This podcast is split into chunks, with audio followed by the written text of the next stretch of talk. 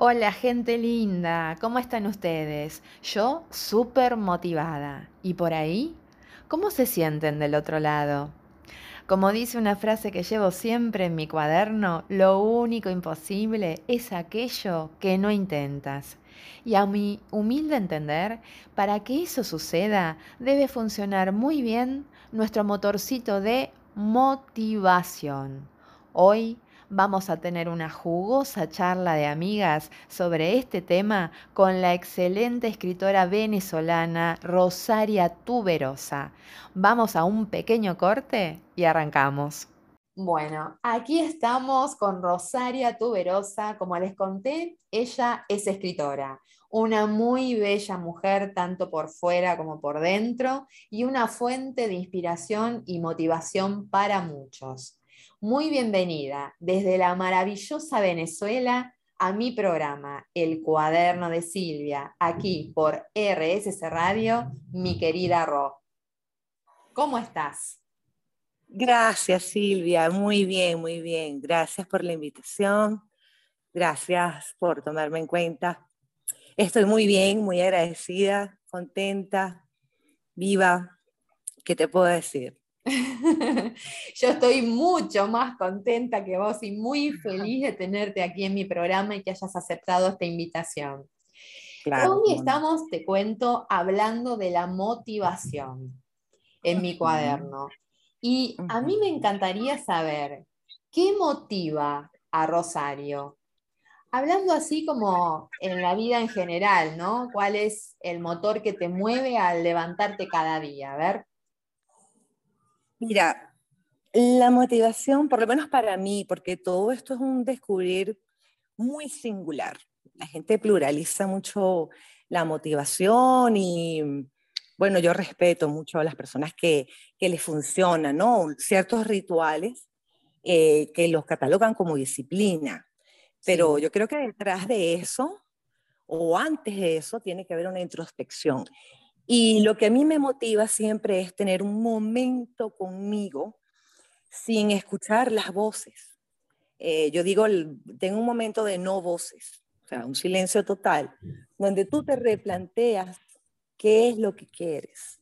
Porque si no te replanteas qué es lo que quieres o, o no te preguntas constantemente qué es lo que quieres, no hay motivación posible.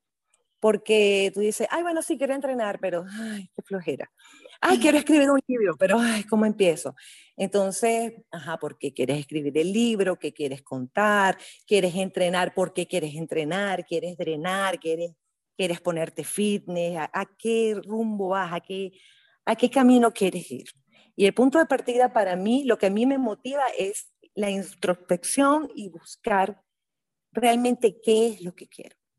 A partir de allí, pues por supuesto está en la acción. Bueno, levántate por la mañana o haz la meditación matutina. Yo mi meditación la hago de verdad cuando me levanto y me, tomo un café bien cargado. Hay gente que prende un incienso y enseguida en la cama eh, se pone a meditar. Yo no puedo. Yo veo el café y el café me ve a mí y ahí conversamos y, ahí le damos. Es una cosa entre el café y vos, digamos.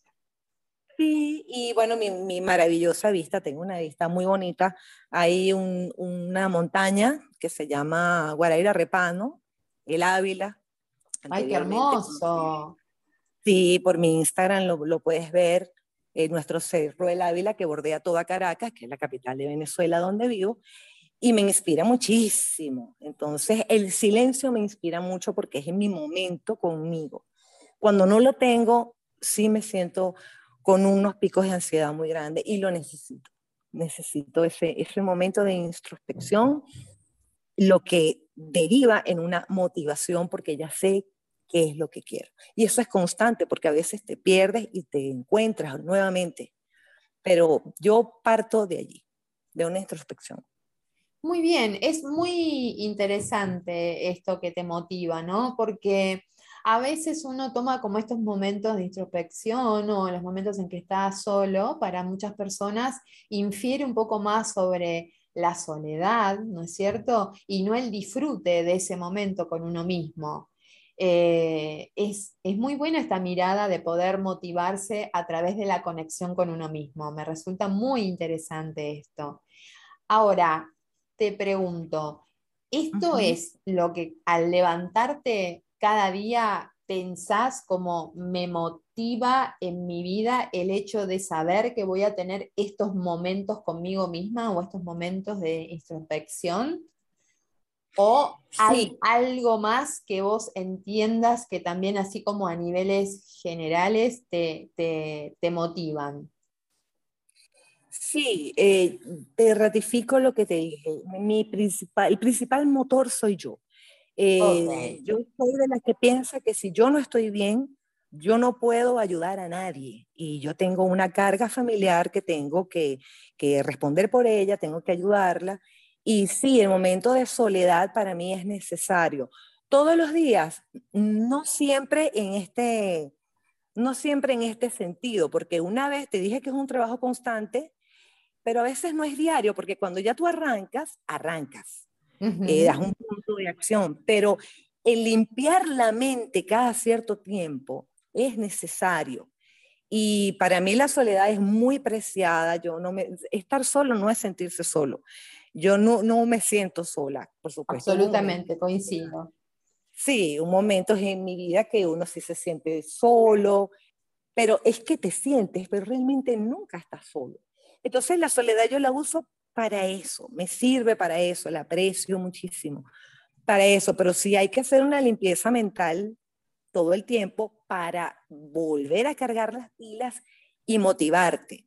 ¿Qué es lo que pasa? Que a veces conversamos, decimos qué queremos y la gente boicotea. Y dicen, de verdad, y a ti te, te, apasiona esto. Y tú quieres hacer eso. Mira, es desde comprar un vehículo hasta ir a caminar. A veces, si dice, no, es que, ¿sabes? Voy a entrenar, voy a caminar primero, después hago una hora de ejercicio. Ay, no, no hagas eso.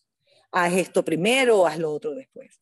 Entonces, pues empieza a, crearse como una basura, spam en la mente, donde tú tienes que hacer un alto y decir, espérate un momento, ¿qué está pasando? Porque ya la motivación, ya el fin, ya lo perdiste, ya el camino lo perdiste.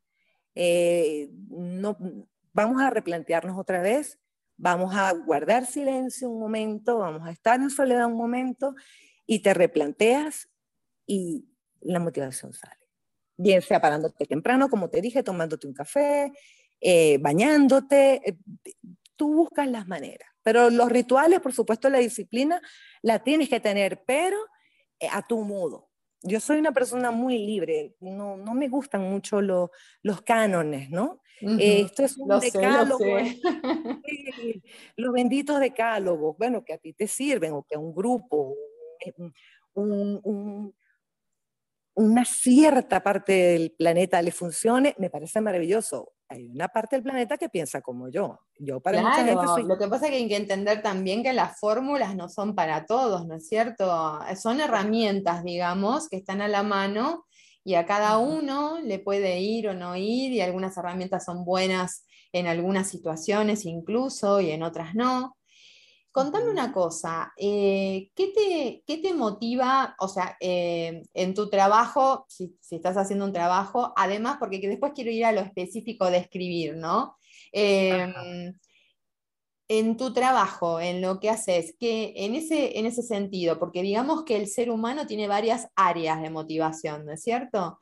Y entre estas está el trabajo, los hobbies y hay algunos otros temas que después yo voy a desarrollar un poco más a fondo. Pero en tu trabajo, por ejemplo, ¿qué es lo que te motiva? Mira, eh, a veces no hay motivaciones. Eh, suena, un poco, suena un poco eh, contradictorio decirlo, ¿no? Pero es por el mismo cansancio. A veces es un deber, más que una motivación, es un deber. Y dice, bueno, no quiero hacer esto, pero bueno, tengo que hacerlo. Y entonces estamos llenos de deberes. Em, sin embargo, le das la vuelta, buscas el lado bueno, siempre hay un lado bueno, a veces no lo ves.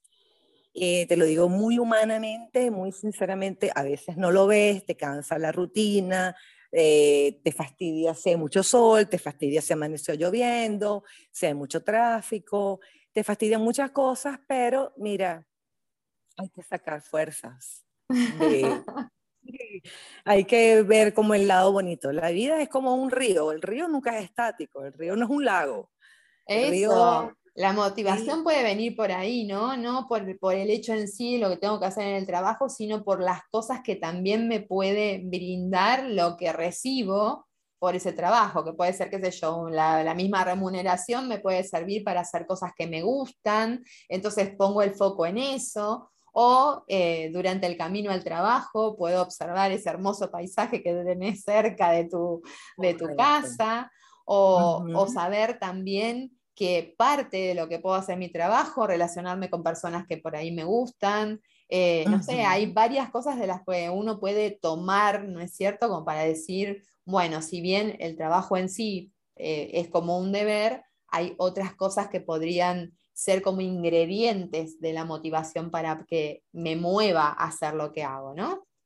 Sí, sobre todo cuando ves en los logros, cuando te disfrutas el proceso, que a medida que lo vas transitando dices, bueno, pero no es tan malo. Qué bien, pensé que era un mal día o que era un mal proyecto, pero no, mira, se está tornando interesante. Y luego cuando ves el logro, eh, dices, ay, qué bien, es una satisfacción personal eh, muy linda. Muy linda. Muy Pero por supuesto, la remuneración, más que la económica, Silvia, la, la, la, remuneración existencial, cuál es el saldo, dónde llenas tú ese saldo, ese haber, ese deber, el positivo, el negativo, qué es lo que te nutre, qué es lo que te llena. Yo hace muchísimos años, de verdad, que ni siquiera la palabra trabajo la empleo. No, no me gusta ah, decir, ah, muy bien. sí, tengo una higiene mental que de verdad hay mucha gente que no, no está a favor, pero ¿cómo no? ¿Es un trabajo? No, pero no, no, bueno, me gusta hacerlo, es algo a lo que me dedico. Fíjate cuando me preguntan, ¿en qué trabajas? Bueno, yo me dedico a esto y a esto. Eh, me dedico porque hay que ponerle corazón, hay que ponerle tiempo y eso para mí es valiosísimo. Y todo lo que haces con, con dedicación, más que por, por esfuerzo y por la lucha, pues eh, resulta muy bien. Al final todo resulta muy bien. Me encanta. Bueno, esto está muy, pero muy interesante. Yo lo que te invito, me, ahora quiero ir un poco para eh, el tema de escribir y tu motivación para escribir, pero te invito a ir un corte acá en RSS Radio mientras escuchamos una música divina y luego del corte que me cuentes un poco a ver esta motivación, esto que te lleva a escribir tan maravillosamente, debo decirlo. Vamos a un corte, sí, y volvemos en unos minutos. Bueno, bienvenidos a todos a este nuevo bloque. Como ustedes saben, las notas de mi cuaderno tienen tonos de rimas y tinta de escritora me encantaría que Rosaria nos leas o recites algo de tu autoría, lo que sea que haya venido a tu mente con esta conversación sobre la motivación. ¿Te parece bien? Uy, sí. Bueno, mira, justamente hoy hice un, escrito. Yo realmente hay muchos escritos. Mis escritos son básicamente el núcleo, el magma es la motivación, pero una motivación desde lo real, no desde, o sea, lo que yo considero real, lo que no considero eh, fantasía o que, pues nada, pide y se te dará, está bien, pide, ejecuta y se te dará, pero ejecuta. Eh, te puedo leer algo que se llama, escribí hace unos, unos días ya, se llama polaridades de humanos. Y dice así, ¿cuánta calma debe haber para estar en paz con uno mismo? ¿Cuánta, cuánta introspección y práctica del no juicio, del dejar vivir, de aceptar?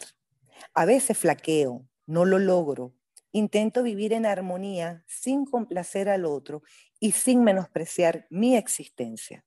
El cuestionamiento de la verdad absoluta, del radicalismo de eres bueno o malo, es antinatura, porque somos las dos cosas. Oh, me encantó. Me encantó, me encantó. Contame, Rob, ¿por qué elegiste esto para esto? O sea, o, por, o ¿cómo sentiste que esto tenía que ver con el tema de la motivación? Porque siento que estamos en una sociedad de inmediatez, donde tenemos que ser 100% positivos, 100% motivados, no te desmotives, no llores, no sufras, no tienes que luchar, tienes que, tienes, tienes, tienes, tienes, tienes que hacer un millón de cosas. Y a veces, o muchas veces, o últimamente, nos estamos olvidando que no somos máquinas, que somos seres humanos y que nos tenemos que permitir el derecho de dudar, de equivocarnos, de ver si, si somos buenos para esto, si somos malos, porque a veces, mira, yo quisiera poder pintar, pero de cierta y determinada forma, pero no lo logro. No soy buena para eso. O a veces quisiera hacer algo bueno y me sale mi lado malo. Tenemos polaridades, buenas y malas. Entonces, lograr ese, bueno, que tampoco me gusta mucho la palabra equilibrio, ¿no? Sí, lo sé. Sí, sí, sí. Este, pero eso es como otro tema. Pero escribir estas cosas es recordarnos que en la inmediatez también nos podemos estresar muchísimo y que sí, cómo no, hay que trabajar la meditación, la, la motivación, pero haciendo pausas. Yo soy una eh, gran defensora de las pausas. Todos estamos corriendo. Todos queremos ser millonarios en un año. Todos queremos tener hijos, todos queremos casarnos, todos queremos tener pareja, pero ¿cómo? Detente un momento. A lo mejor estás haciendo algo mal, a lo mejor no es para ti, a lo mejor no es tu momento. O sea, es bueno detenerse a pensar qué está pasando. Y así como... Por eso defiendo... Ah, perdón. No, no, no, dime, por favor. No, así como lo decís, también es cierto ¿no? que la desmotivación no es necesariamente un estado negativo. Eh, de hecho, en algunos casos puede ser una señal de alarma ¿no? que nos indica que tenemos que reflexionar y cambiar el rumbo porque estamos haciendo algo que por ahí no nos satisface, no nos hace felices. Correcto. ¿sí? Y por eso cuando la desmotivación llega y uno puede detectarla, más allá de tomarlo como algo negativo, tenemos que oírnos a nosotros mismos. Por eso eh, coincido con tus palabras, porque hay cierta parte que es una clave para poder ir por el camino correcto, ¿no? Por el camino correcto para uno, no para otros, para nosotros mismos, ¿sí? Eh, teniendo en cuenta que la desmotivación no se convierta en algo que sea recurrente y que, bueno, y que nos haga apáticos y nos mantenga desganados, ¿no? que, Porque si no se vuelve un estado de ánimo peligroso. Eh, pero esto que vos dijiste tiene mucho que ver con esta parte muy positiva del sentirse desmotivado porque nos da la oportunidad de cambiar el rumbo, de sentarnos de mirarnos y darnos cuenta que algo ahí tengo que modificar para sentirme mejor, ¿no? Sí, o, tal vez, o es válido que ya no te interese. Es válido que tú te motives al principio por algo y después digas, ya no me interesa. O sea, pensé que sí, pero en el camino, porque el proceso eh, también te indica si, si era o no era, en el proceso tú puedes echar para atrás y entonces te replanteas otra vez. Lo que pasa es que, mira, estamos en una cultura de que hay que ser el mejor, eh, mejor para ser feliz. Mira, y a veces siendo una persona muy tranquila, sin ser el mejor, pero tampoco ser rebaño. Lo que pasa es que para mí ser el mejor es ser rebaño. Y ser, estar bien contigo es algo bien singular, entra en tu cosmovisión, en tu mundo.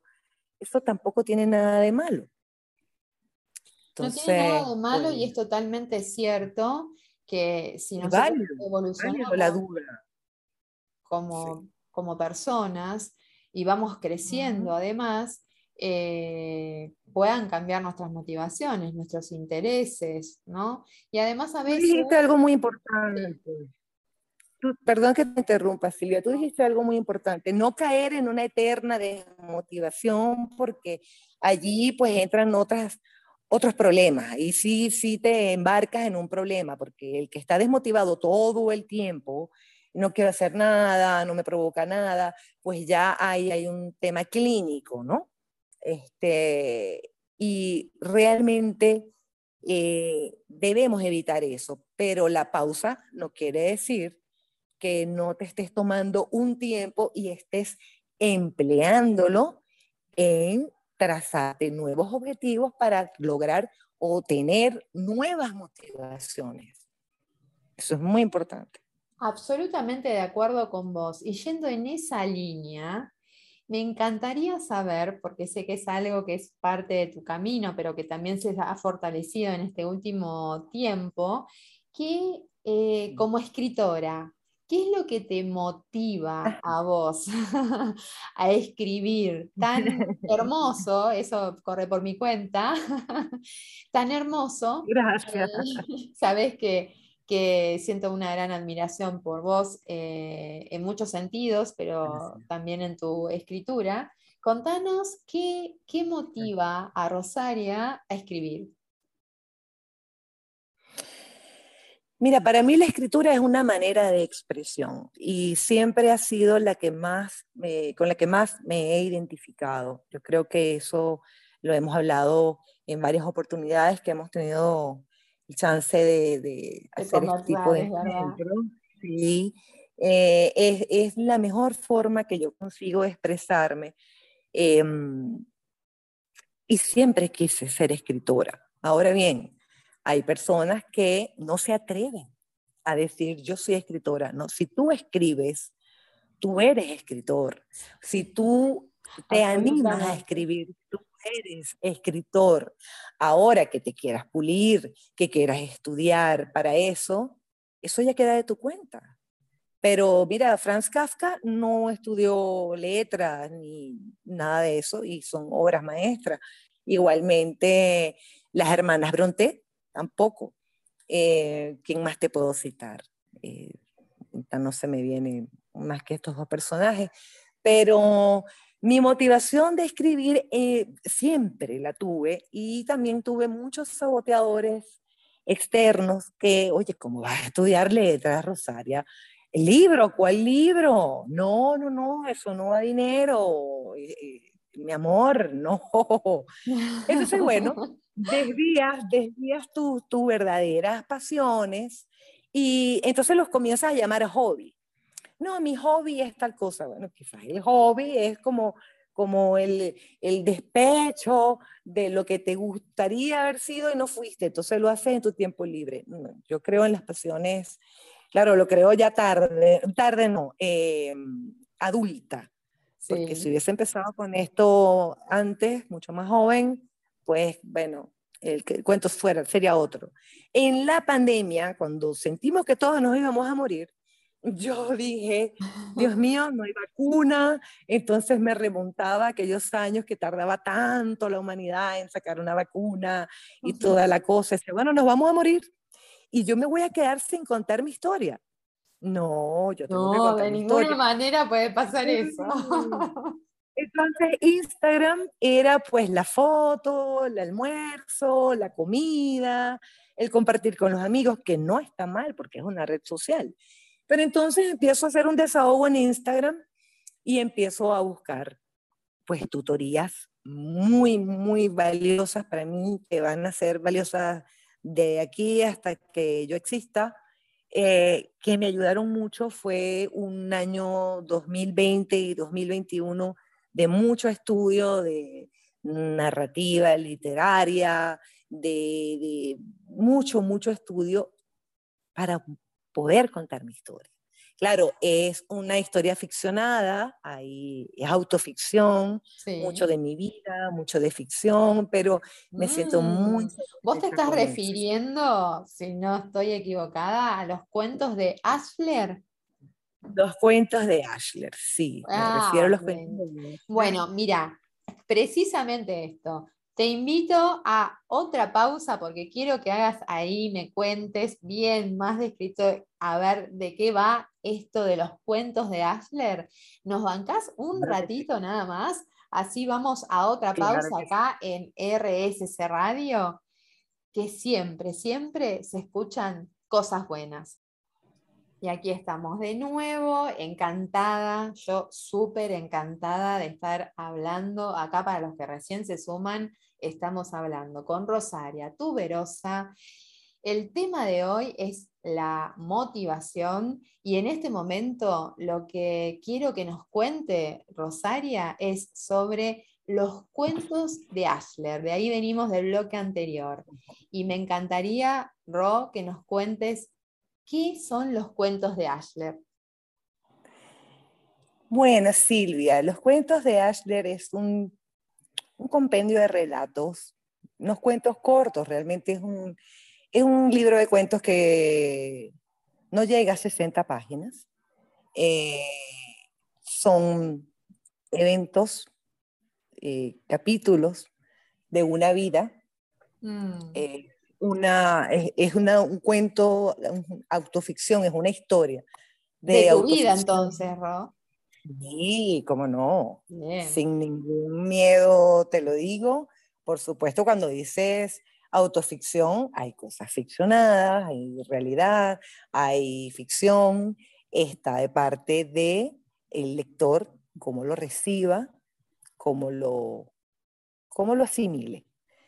Pero te cuento de los cuentos de Ashler, que del bloque anterior te dije que nació en pandemia, en ese temor de que todo, ay Dios mío, nos vamos a morir.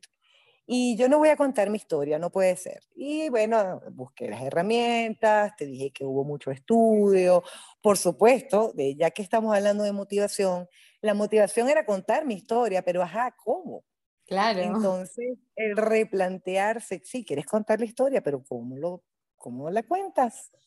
Eh, mira, fue un trabajo eh, arduo, de más de un año. Parece mentira cómo tú puedes escribir 50, 60, 100, 400, 500 páginas y una persona se las devora en una semana o 15 días. Tú no sabes lo que hay detrás de todo Totalmente, eso. es así. Y más cuando hablas de, de, de tu vida, en cierta forma, es un choque, porque vas hacia atrás y fue una manera de exorcizarme eh, vamos a exorcizarme, vamos a dejar esto como una cápsula en el mundo, ojalá que alguien lo pueda leer.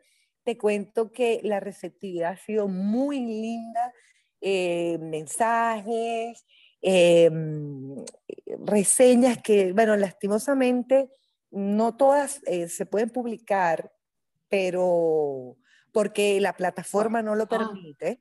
porque está por, ah, por eso, sí, quería saber por qué no se podían publicar. Sí, porque hay ciertas condiciones de Amazon, por ejemplo. Está en Amazon y está en Google Books, pero eh, las personas han decidido comprar por Amazon y hay unas condiciones que aplican para tú poder poner un comentario. Sin embargo, también he recibido correos, WhatsApp, el mismo Instagram. Y ha sí, yo en Instagram veo todos los comentarios, están encantados con tus cuentos muy bonito, sobre todo porque se ven en ellos. Oye, qué bonito cuando tú no te sientes solo. ¿Viste lo que decíamos al mm. principio? Que tú te sientes solo, pero no lo estás.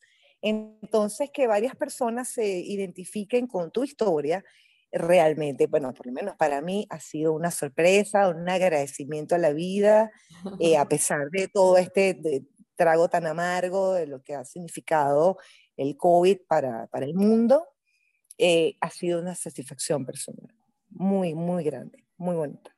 Bueno, me encanta porque además, hablando de la motivación, encontrar motivación en un momento tan complejo como una pandemia, como momentos de cuarentena, como momentos de incertidumbre, de tristezas, de pérdidas, encontrar una forma de transformar eso en algo positivo, ¿no es cierto? Algo que nos motive a hacer algo sanador, es algo que valoro mucho y que es un gran, pero un gran valor en tu persona. Gracias. Sí, fíjate que mi pequeño entorno cuando yo dije, bueno, yo voy a volver a estudiar, tengo que estudiar.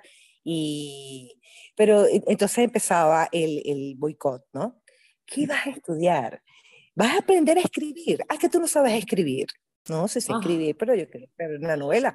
Pero haz cursos de, sí, haz cursos de escritura terapéutica. No, es que yo quiero lanzar esa cápsula al mundo, porque si no, yo agarro un diario, escribo todo, como siempre lo he hecho, por supuesto, sin formato, sin una escaleta, sin toda esa serie de, de, reglamentos, digámoslo así, que tiene que tener eh, la elaboración de un libro, de un cuento, eh, de una novela, que en este caso me aventuré por el cuento, y me pareció lo que más se adaptaba a mí. Eh, mira, se reían mucho de mí, debo contarte. Ah. Eh, bueno, pero eso lo tenías que hacer cuando eras más joven, pero en este momento no, mira, tranquila, no, no, no, no te embarques en eso. Entonces mi motivación, vuelvo al principio y al motivo que nos, que nos convoca. Que nos convoca motivación, mira, no, ya va. Entonces vuelvo otra vez a mi introspección y digo, no, ¿por qué no? Nunca es tarde. Conmigo estudiaron niñas de 16 años y señoras de 60 y dele. Y mira, muchas terminaron y muchas no, porque les dio miedo, porque eh, ese spam se metía y, ay no, tengo miedo, tú crees que está bien, te parece que está bien. Y yo les decía, pero escribes fantástico, me parece buenísimo, escribes muy bien. No, no, pero me da miedo, me da miedo, me da miedo. Entonces, el miedo es algo con lo que tenemos que lidiar también. Yo no tenía miedo todavía, no, no, a esta altura de mi vida tampoco tengo miedo para seguir escribiendo, fue lo que siempre me gustó desde pequeña y siento que es mi norte. Ah, bueno, que te hagas millonaria, no te hagas millonaria, bueno, mira, eso es otro plano, pero estar contento, estar alegre, recibir una satisfacción personal como lo que te he contado, me siento satisfecha, me doy por servida. Me encanta, me encanta porque además eh, la, ciencia también lo explica, que una de las razones por que uno está desmotivado es el miedo, ¿no? Superar el miedo para hacer cosas también hace que uno tenga que estar eh, eh, viendo a cómo es que nos pasa si estamos motivados o no, ¿no es cierto? Entonces, una de esas cosas, esa sensación de, de aburrimiento, de desánimo, de apatía, ¿no? Y, las causas son varias, puede ser el, miedo, el cambio de las necesidades, la ausencia de, metas bien claras, la falta de desafíos, el aburrimiento crónico y todas esas cosas que la ciencia te explica que son motivos que te llevan a la desmotivación, vos señalaste uno de los primeros, que es el miedo. Haberlo superado te permitió ir en busca de esto. Mira, eh, la mayoría del tiempo tuve miedo. Eh, decía, bueno, cuando estás en, el trayecto, ¿no?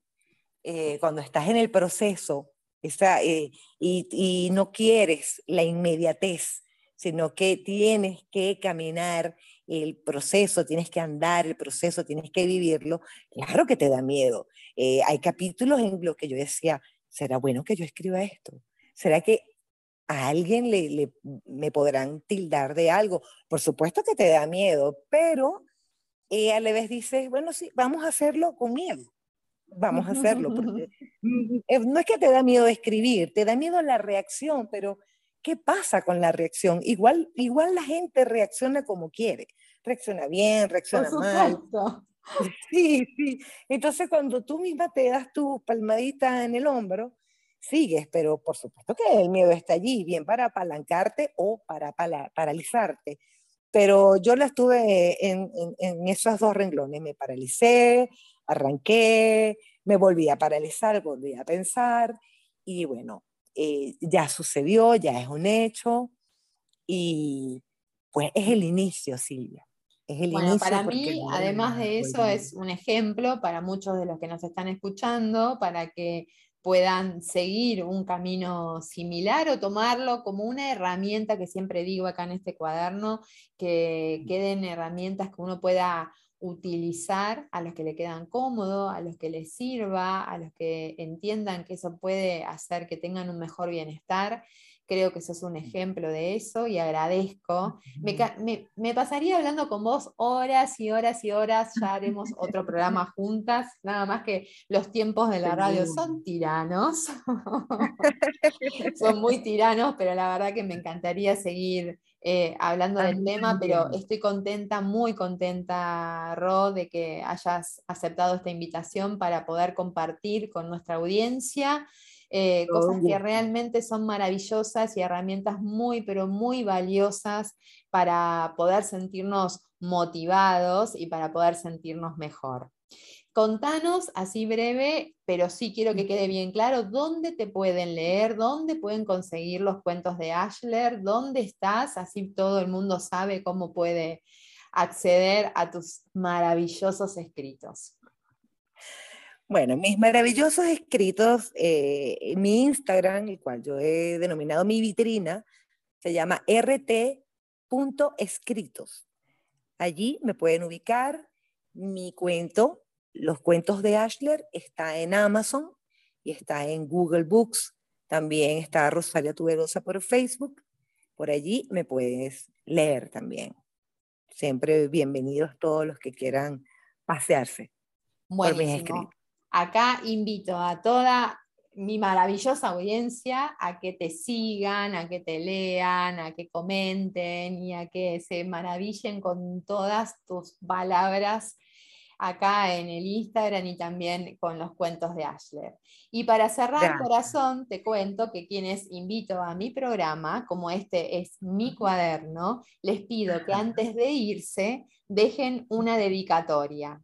Así que el cierre de este bloque es todo tuyo y lo que te pido es que dejes una dedicatoria en mi cuaderno, en este, mi cuaderno, el cuaderno de Silvia. Una dedicatoria. Pero, ¿quieres que te deje una dedicatoria escrita, hablada? No, hablada, sí. Es acá en este cuaderno vos lo hablás. Déjame una dedicatoria y el cierre de este bloque es todo tuyo.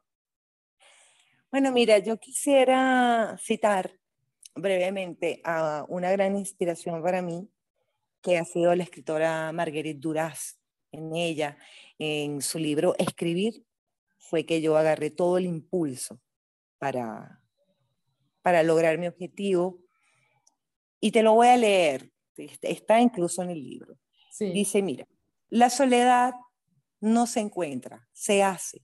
La soledad se hace sola. Yo la hice, porque decidí que era allí donde debía estar sola, donde estaría sola para escribir libros. Sucedió así. Estaba sola en casa. Me encerré en ella. También tenía miedo, claro. Y luego lo amé. La casa, esta casa, se convirtió en la casa de la escritura. Mis libros salen de esta casa. Algunas escrituras están, algunos escritores están asustados, tienen miedo de escribir. Lo que ha ocurrido en mi caso quizás haya sido que nunca he tenido miedo de ese miedo. Eso lo escribió Marguerite Duras. Eso para mí es el cierre en cuanto a escritora, para todas esas personas que no tengan miedo de adentrarse en su propio mundo. Eh, para ti, un, extensivo agradecimiento a tu país que amo, conozco y quiero muchísimo. Y siempre he dicho que si me mudaría de mi país, de Venezuela, con muchísimo gusto, viviría en Argentina, porque es maravilloso. Tienen, tienen una, una gente bellísima.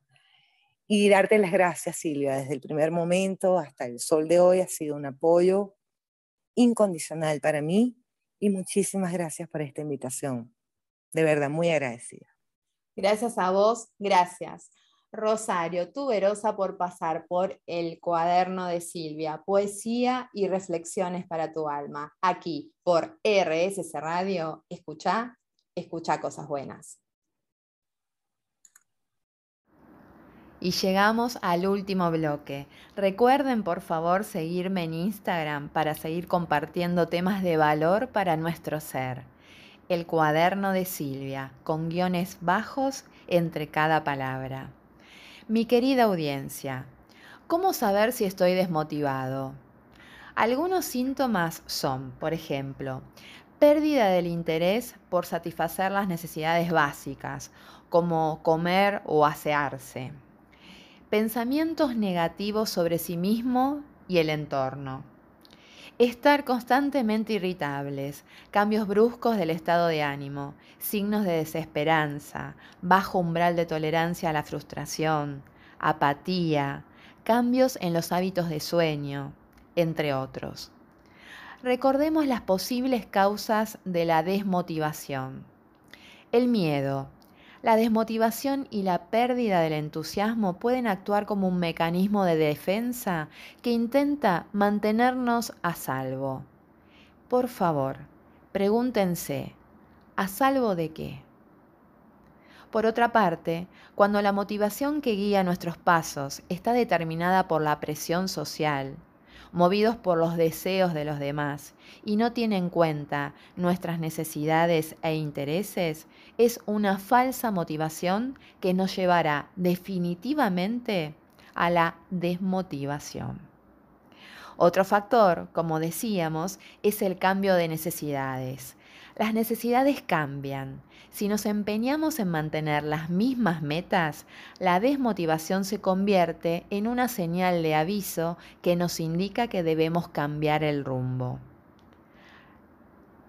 La ausencia de metas claras, sin objetivos bien definidos, nos hace sentir que nos estamos esforzando sin saber muy bien por qué tomamos decisiones por inercia, sin reflexionar, y dejamos fuera nuestros deseos. Ojo con eso. Falta de desafíos. Si nos ponemos a prueba, crecemos como personas, ganando independencia y autonomía. Pero sin retos, todo se convierte en algo mecánico, sin vida, y ahí puede aparecer el aburrimiento crónico viviendo una vida sin alicientes. Y por último, la desmotivación existencial.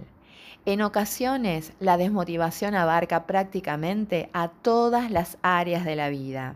Entonces, hablamos de una crisis existencial.